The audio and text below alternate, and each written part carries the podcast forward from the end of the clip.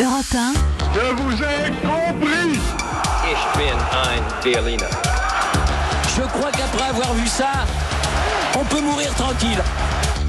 C'est historique. Bonjour Fabrice Dalméda. Bonjour Théo, bonjour à tous. Aujourd'hui aura donc lieu à New York la World Pride, la plus grande marche des fiertés, grand défilé mondial de la communauté LGBT.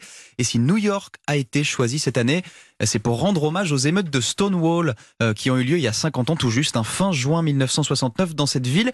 De quoi est-ce que l'on parle exactement? Ben, En 1969, aux États-Unis, les homosexuels étaient encore pourchassés. À New York, dans leur quartier d'élection, Greenwich Village, ils se retrouvaient le soir dans des bars, des cinémas. Or, la police ne cessait d'y faire des descentes, de procéder à des, arrestations, à des tracasseries, allant parfois jusqu'à des violences physiques. Jusqu'à ce samedi, 28 juin 1969, à 1h20 du matin, quand deux inspecteurs et six policiers en uniforme entrent dans le seul bar qui accueillait volontiers des lesbiennes, des gays, des travestis noirs et portoricains, le Stonewall Inn, L'histoire allait changer. Et que s'est-il passé? Bah Alors que les policiers conduisent une femme menottée à un fourgon, une foule s'assemble et commence à jeter des objets sur les agents.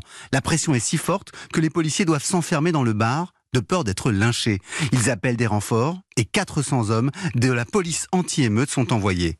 Mais déjà, l'agitation a gagné, elle durera trois jours. Les jeunes garçons des rues, les travestis sont durement réprimés avec de nombreuses arrestations. Mais grâce à cette mobilisation, le mouvement gay entre en politique.